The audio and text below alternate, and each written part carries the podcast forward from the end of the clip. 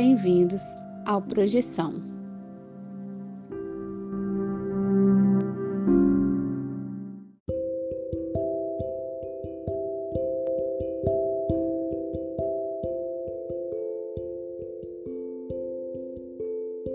Você já acordou de um sonho e não conseguiu se mexer? Já teve sonhos lúcidos onde você tinha total consciência de que estava em um sonho? E sonhos premonitórios? Ou a sensação de já ter estado em algum lugar nunca antes visitado? Se você tem uma dessas histórias, mande o seu relato para o Projeção Podcast e a gente pode colocar sua história no ar. Envie seu áudio pelo WhatsApp para o número mais um 469 964 9336. Lembre-se de dizer o seu nome, cidade e, claro, compartilhar sua experiência. Se você quiser, também podemos manter sua identidade no anonimato. O importante é contar a sua história. Venha conosco desvendar os segredos da mente humana através dos sonhos e assim melhor entender-nos como seres humanos e nossa consciência.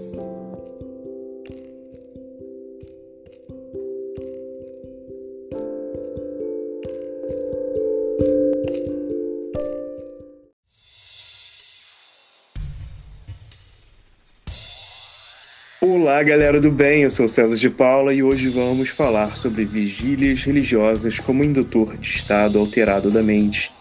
E está naquela hora de você vir com a gente e bater aquele papinho descontraído e gostoso sobre as projeções astrais e o mundo espiritual. E para destrinchar esse assunto, eu chamo aqui os integrantes dessa mesa maravilhosa que você já conhece. Olá, Ana Paula Miranda, tudo bem? Olá, César. Olá, projetores. Olá, Vinícius Fernandes, tudo tranquilo? E aí, César? E aí, espiritinhos? Todo mundo com sono aí? Sim, isso aí. Eu tô aqui com cheio de sono, que eu tomei vacina e tá mal frio, então tô, tô, tô assim, hein? Só para os espiritinhos aí ficarem ligados para ver que essa animação hoje tá, tá que tá pra mim. Galera, então, vou começar com as definições aqui e eu dividi em duas partes. Uma só em falar sobre o que é vigília e também depois a gente entrar em detalhes vigília religiosa, antes da gente entrar nos detalhes aí do que elas acarretam. Né? Então, vamos começar lá. Vigília, definição, condição de quem está desperto, acordado, em vigilância, que é o que eu estou tentando fazer hoje aqui nessa gravação. E vigília também, para o judaísmo bíblico, ah, é cada uma das quatro partes em que se divide a noite. Fica aí, interessante, né? Não estava esperando chegar nesse ponto aqui, mas um ponto interessante para a gente. Mas a vigília religiosa em si é o ato de não dormir na noite, né? Na noite anterior a uma festa religiosa, com oração, outras devoções, normalmente antes de um dia de festa religiosa, observada como um dia de preparação espiritual, devoção, orações vespertinas ou noturnas, né? Então tá, vamos começar por aí e vou também abrir um espacinho para Ana Paula fazer um comentário sobre isso. A minha fala também sobre a vigília pascal, né? Que também é conhecida como Vigília de Páscoa ou Grande Vigília. É uma das comemorações mais importantes do calendário litúrgico do catolicismo e faz parte da celebração da ressurreição de Cristo. A Vigília Pascual, ela começa ao pôr do sol do Sábado Santo e termina ao amanhecer no domingo de Páscoa, que talvez seja uma referência, né, que nem todo mundo que come ovo de Páscoa talvez faça essa vigília. Na verdade, interessante você trouxe isso aí, Ana Paula, a gente até comentou antes, né? Quando eu estava buscando as definições, deu o exemplo da Páscoa como um desses exemplos, né? Tem tantos, né? Eid para a galera, a, os muçulmanos e tal, tem, tem várias coisas interessantes aí que tem paralelos com isso e a gente vai entrar em mais detalhes. Eu vou passar a bola aqui para o Vinícius para falar um pouco mais sobre as vigílias Pô, interessante a Páscoa, né, ressurgir, porque uma das minhas referências para o episódio de hoje foi novamente o Portas da Percepção do Huxley, Na verdade, a edição que eu tenho, ela além do Portas da Percepção, tem a continuação com outro ensaio do Huxley chamado Céu e Inferno. É, e nessa continuação tem alguns apêndices do próprio Huxley, e num dos apêndices ele cita a quaresma como caso de, de práticas ascéticas, assim. Ascé práticas ascéticas seriam práticas de algum grau de mortificação ou de desconforto do corpo. Então, tanto jejum, é, falta de sono, dentre outros, né? Então ele cita isso como uma prática comum no mundo religioso e ele faz uma referência a práticas semelhantes ao longo do ano inteiro, no caso dos monges católicos, né? Então eles estariam durante boa parte do ano num estado alterado de consciência induzido por privações dos sentidos, dentre elas a privação de sono, que é o principal que a gente ia falar hoje, eu acho. E para completar aqui as referências, também no Oráculo da Noite do Siddhartha Ribeiro, vou ler rapidinho aqui um parágrafo dele, né? Palavras dele. Os métodos para obter tais estados de transe onírico podem envolver jejuns, privações de sono, provações físicas ou simplesmente adormecer. Isso não é absolutamente privilégio de xamãs indígenas, iogues asiáticos ou hippies californianos. Para ficar num exemplo é, bem familiar, nas religiões neopentecostais que se disseminam pelo Brasil e diversos outros países, experiências de transe místico são altamente valorizadas. Ele fala sobre é, como e o porquê essas experiências de transe místico são, são exploradas. Né? Uma forma de vislumbrar um outro mundo possível, que é o mundo dos sonhos, de acordo com o Siddhartha. É, vocês têm algum comentário a fazer nessa parte? Cara, eu ia só mencionar, assim, como você está trazendo isso, acho que, assim, não... Eu ia fazer uns paralelos aí com, em um momento com várias outras práticas religiosas. Eu acho engraçado que veio à minha cabeça. A gente falou sobre a Páscoa aí né, mais cedo. Uma que eu acho interessante, que não é de propósito, mas acaba acontecendo para muita gente ah, no Brasil, né? É a própria a missa do galo, né? Que ela é uma missa só de duas horas, mas para a galera que está assistindo num horário todo diferente, né, num fuso horário diferente, acaba funcionando como uma vigília, né, historicamente, para a galera no Brasil. Só queria trazer esse ponto aí. Maneiro, César. Porque também ia comentar sobre, na, na tradição Zen, né, não sei dizer exatamente qual das escolas do Zen, mas existe a prática do Yasa, que é nada mais do que a prática do zazen, da meditação sentado, durante a noite. Geralmente depois da, da sua rotina de, de práticas e de obrigações, você já está exausto e você faz essa obrigação de sentar novamente durante a noite já exausto. Quer comentar, Ana Paula? Não é, já que falo de práticas, eu falar que tem prática projetiva por privação do sono, e privação de água também. Então não chega a ser uma vigília, né, uma técnica projetiva, mas ela traz aí essas privações que eu acho que é bem semelhante aí, pertinente falar, já que você falou das práticas. E para entrar já no, na questão dos paralelos, né, e a gente pode entrar em mais detalhes durante a nossa conversa aqui, mas só para mencionar alguns paralelos que, enquanto a gente estava dando uma olhada né, sobre essas informações aqui antes de, da gravação, estava pensando sobre muitas práticas de xamanismo e até religiões afro-brasileiras que a gente conhece que fazem os trabalhos tarde da noite, né? Às vezes é por pura questão de assim, é o horário que a galera tem para fazer no, né, depois do trabalho e tal, e acaba acontecendo daquela forma, mas eu acho que de uma forma ou de outra acaba acontecendo de, de das pessoas terem terem a, a a experiência daquela forma, até porque como acontece, né? Pelo menos eu passei por experiência desse tipo. Tava com muito sono, entrar num terreiro, tomou de tambor né, tocando, e você já tá naquele estado ali interessante. Eu acho que é até melhor, né? Porque já que você vai ter uma experiência, por que não já tá num estado alterado? E aí também existem casos de e que é interessante, vou só bater, né? Porque como, quando a gente fala em vigília, eu mesmo penso muito nisso. Penso muito em vigília evangélica, galera evangélica subindo o monte, né? subindo o morro para fazer vigília. E é interessante pensar sobre isso porque não só a experiência religiosa né, que a galera está tendo ali, como eu já ouvi muitos casos de da galera fazer esse tipo de vigília evangélica e acabar vendo luzes no céu. E eu acho interessante, né? Isso, porque é, é um paralelo aí, talvez, com, com as próprias vigílias ufológicas, né, que a galera faz de, de ir para o lado de fora, sentar para ficar observando o céu mesmo para esperar o ET. Mas aí é aquela coisa.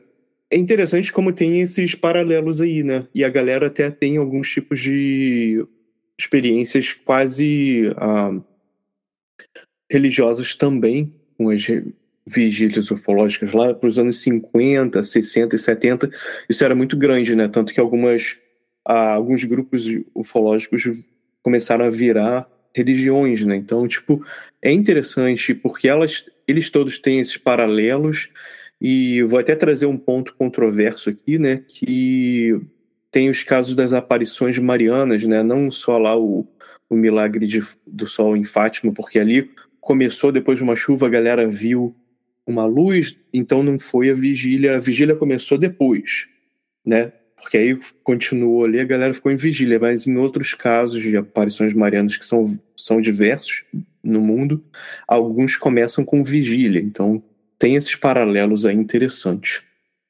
Alguém quer fazer um comentário antes de passar para outro ponto? Vá lá, Vinícius.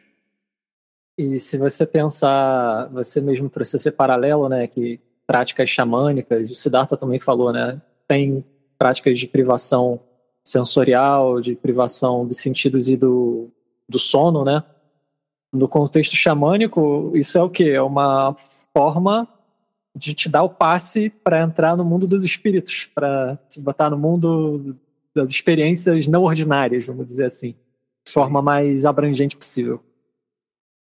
Não, é, e, e, tem essa questão aí que eu vou entrar em detalhes já já, mas é aquela coisa, por exemplo, o, a galera do xamanismo, até religiões afro que eu estava mencionando, tem a, por exemplo, se a galera não está só se privando do sono, mas também está entrando em exaustão, né, às vezes dançando e tal, também é interessante trazer esse ponto, né.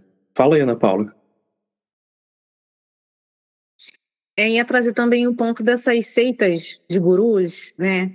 Que fazem movimentação de grupos, né? Às vezes ele tem lá um grupo fechado específico, e aí sempre no ritual tem ali, sei lá, uma imersão que eles fazem, e aí tem uma movimentação física mesmo, que eu acredito que é, faz alguma mobilização energética, as pessoas, na sequência dessa mobilização física, entram em transe, e aí realmente fica ali um, um final de semana dentro desse processo, né? Então, acho interessante porque tem algumas movimentações que a gente faz fisicamente que repercutem energeticamente, tipo prática do taoísmo de levantar e descer a mão para favorecer mobilização de energia, né? Então, às vezes a gente vê nessas seitas algumas orientações que as pessoas não sabem que aquilo ali também mobiliza energia e aí pode ter aproveitamento dessas desses campos, né, que se formam para várias coisas. Fala, Vinícius. Pô, Ana Paula, muito legal você trazer isso, porque me veio à mente algo que eu não planejava falar, mas que é interessante nesse contexto. Que, que é o seguinte: é, pra, vou, vou puxar para ficar um pouco mais coerente o caso do budismo, que é o que eu manjo mais.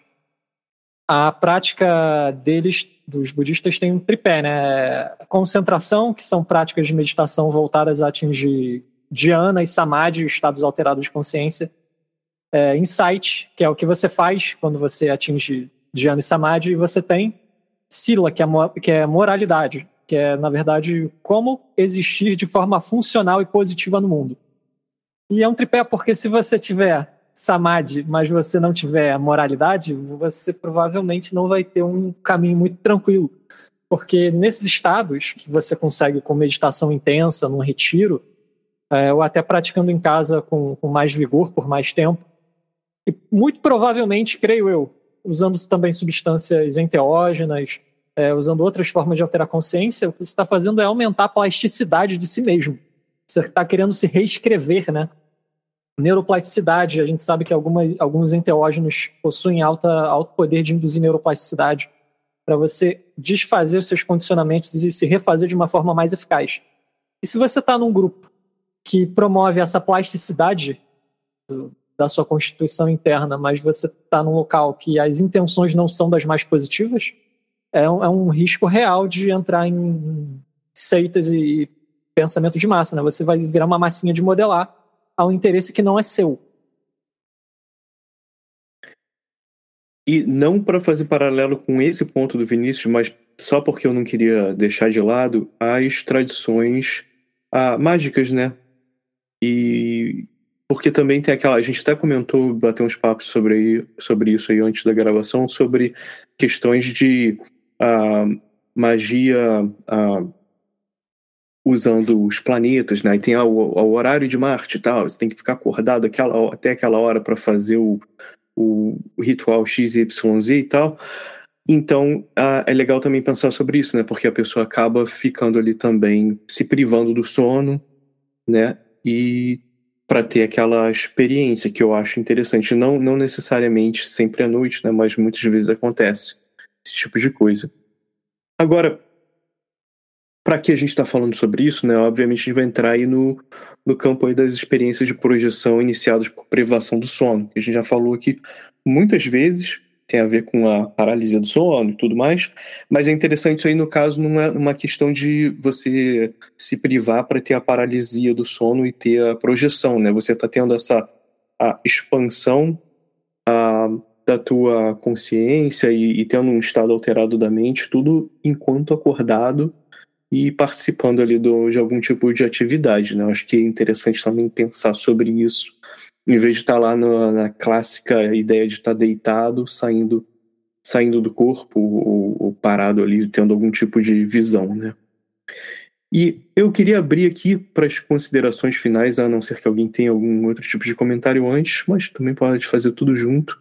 Vou chamar aqui de um a um para fazer esses comentários. Vinícius, hoje eu vou trazer aqui um espaço para você fazer suas considerações finais e agradecer por ter trazido esse tópico também para a gente discutir hoje. Ah, só dizer que eu fiz uma brevíssima experiência é, temática, né, já que o tema era tinha relação com privação de sono eu estava ouvindo um professor de meditação falar justamente sobre essa prática do Zen, de praticar. Os monges né, fazem isso durante a noite inteira, então, assim, não me dispus a fazer isso. Fiz apenas durante, sei lá, meia hora, 40 minutos, enquanto eu já estava com bastante sono. E eu, inclusive, tenho o hábito de meditar bastante cansado às vezes e eu percebo diferença, nem sempre positiva. Normalmente é uma diferença negativa, né? pelo, pelo cansaço e tudo, mas às vezes eu me surpreendo, porque o cansaço ele ajuda no relaxamento do corpo, por incrível que pareça. E a sensação desconfortável e desagradável de você estar se obrigando a se manter ali dá para utilizar de certas formas, num contexto de meditação. E aí o que eu quero fechar de consideração final é: vale a pena experimentar? Vale. Não todo dia, porque senão você não, não vai ser um ser humano funcional. eu, eu prezo muito pela saúde do meu sono, César. Depois de ter passado anos com insônia, nunca mais. Não, também. Cara, é interessante que você falou isso porque é aquela coisa, né, cara? Ainda bem que hoje em dia eu tenho maior facilidade de dormir. Acho que a gente fica tão cansado, né, com tanta coisa, fazer trabalho e tal. ah, tudo mais que a gente faz, chega um ponto hoje em dia que assim, eu, cara, eu bato na cama, e às vezes eu me impressiono com isso, eu apago. E é, durante a maior parte da minha vida eu tinha maior preocupação com essa questão de. Até porque, assim. Porque eu tinha muita insônia, né, mais, mais cedo na minha vida, mais jovem. Mas é aquela coisa também, né? Também tem feito umas coisas que dá aquela ajudinha, né? Se você já tá cansado porque trabalhou pra caramba, teve várias atividades ainda, comeu bem, fez exercício, acho que a, acaba que ajuda eu às vezes não tô nem pensando nisso, né? Tô apagando que eu já tô ali, assim, pelo amor de Deus, quero só dormir uns, umas seis ou sete horas já tá bom, mas se eu conseguir dormir oito, tá melhor ainda. Mas é aquela coisa, né, cara? Ah, se você puder evitar isso, fica aí a mensagem de sempre. Beba água, durma, né? Putz, porque ajuda. E Ana Paula, quais são suas considerações finais? Muito cuidado com as vigílias que você faz, justamente porque as privações, elas podem trazer os estados alterados da mente. E isso não quer dizer que aquilo ali é 100% real. Aquilo ali vai trazer uma alteração. Você não controla essa alteração, você não sabe o que vai acontecer. Então, é ter isso em mente para melhorar o nível de autocrítica, até às vezes, do que possa acontecer com você e entender que prática projetiva com privação de sono e de água, ela é, não é muito orientada, porque a ideia é que vocês tenham uma homeostase no seu corpo, né, na, na questão da, do equilíbrio do seu holossoma, né, das camadas ali dos veículos de manifestação da consciência. Então, é entender que em algum momento, se você se fizer projeção fazendo alguma coisa dessa, você pode ter alguma dificuldade no seu corpo, vamos dizer assim, ter uma projeção provocada por privação de água. Então, você pode ter uma projeção, estar super lúcido e buscando água em todos os lugares da sua projeção e perder o tempo, às vezes, de explorar para buscar água. Então, é entender assim os prós e os contras, o que, que você pode encontrar nesse tipo de experiência e experimente, né? Não vai no beco dos outros. Veja por você mesmo se isso é interessante ou não. E se você validar e ok, segue em frente. Sabe que é interessante, antes de completamente fechar aqui, uh, mesmo depois das considerações finais, e até fazer um comentário rápido, que eu mencionei lá o lance das vigílias ufológicas. Tem um, uma galera que faz um grupo de. se chama a CE5, não sei se vocês já ouviram falar, CE5. É de contatos imediatos uh, espontâneos vindo da, da, dos humanos, né? A galera tem, tem essa, essa vibe. E eles se juntam, então são grupos, a galera se organiza e, e fica lá esperando os ET. Aí a, a, questão é a seguinte: essa galera fala, eles fazem meditações. A Ana Paula tá rindo ali. E às vezes fico assim, pô, cara, tinha que estar tá isso no, tinha que estar tá no áudio, que a galera tá rindo, você não tá escutando. Pô, mas a galera. Esse, grupo, esse tipo de grupo, eles mencionam ah, para as pessoas estarem descansadas, descansar bem antes de ir, comer bem e tal, e dormir bem, de repente até tirar um cochilo antes de ir. E fica, eu acho interessante, assim, tudo bem, ah, de repente não é tua vibe, mas vai que você pensa assim, ah, vou fazer a vigília lá pelo motivo XYZ, ou a tua religião é diferente, outra coisa. É legal pensar sobre isso, né, cara? De repente fazer a vigília, antes de fazer a vigília, dar uma descansada e tal, comer bem, e que a tua experiência lá que você já ia tava, tava procurando, de repente vai ser melhor, né? Então fica a dica aí para ou até às vezes só que é um rolê de estar tá com os amigos e tal, ficar acordado até mais tarde, olhando para as estrelas, também acho que tá valendo para ter uma experiência interessante. Vai que você tem uma a, uma projeção lá na hora de ir dormir depois disso, né? Ia ser maneiro. Vinícius levantou a mão aí. Hoje em dia, avistar a luz no céu de madrugada pode ser satélite do Tesla, né? Putz, nem falo do Lex Luthor. É. é. do Lex Luthor cabeludo que a gente tem aí hoje em dia. Cara, nem fala. Ah, mas é, é mais provável que você vai ficar vendo satélite passando ou ou quem sabe um, um avião, né? A galera, Vou abrir aqui o espaço antes da gente fechar para um abraço, beijinho. Vou mandar aqui um pro Papai Noel, porque não é todo mundo que tá mandando um abraço aí, ó, Papai Noel. Não é todo mundo que te manda abraço, beijo, né? Então, a ver se me traz um presente. Ana Paula, Vinícius, Ana Paula, você tem algum abraço ou beijo que você gostaria de mandar? Sim, agora eu queria mandar para a Xuxa e para o Roberto Carlos, né? que está na época aí do, do, do, pé de Roberto Carlos madurar e aparecer na televisão. Vou tirar ele da geladeira, né? Cada ano que eles tiram. E você, Vinícius? Pô, César, tu falou em Papai Noel. Se um dia ficar aí para um episódio aí sobre, sobre quimiognose, é, enteógenos ou algo do tipo, a gente conversa Fica aí a referência para quem entender a relação de Papai Noel com enteógenos. E para quem não entendeu, o meu beijo obviamente vai para Xuxa, né? Na nave do espaço. Será que alguém viu a nave dela chegando? Fazendo uma vigília? Trazendo os presentes do capitalismo, né? Galera, e para você, Será? ouvinte. Oi? Eu pergunto, será que a Xuxa chega com vários baixinhos? é, talvez esses baixinhos sejam Greys, né? ETs. Sei, também são as crianças do espaço. Galera, para você que ficou até aqui com a gente, muito obrigado. E você? Você vai fazer aquela vigília esperando Papai Noel? O Natal tá chegando, hein? Galera, muito obrigado. Um beijo, até semana que vem e continue viajando para encontrar a si mesmo.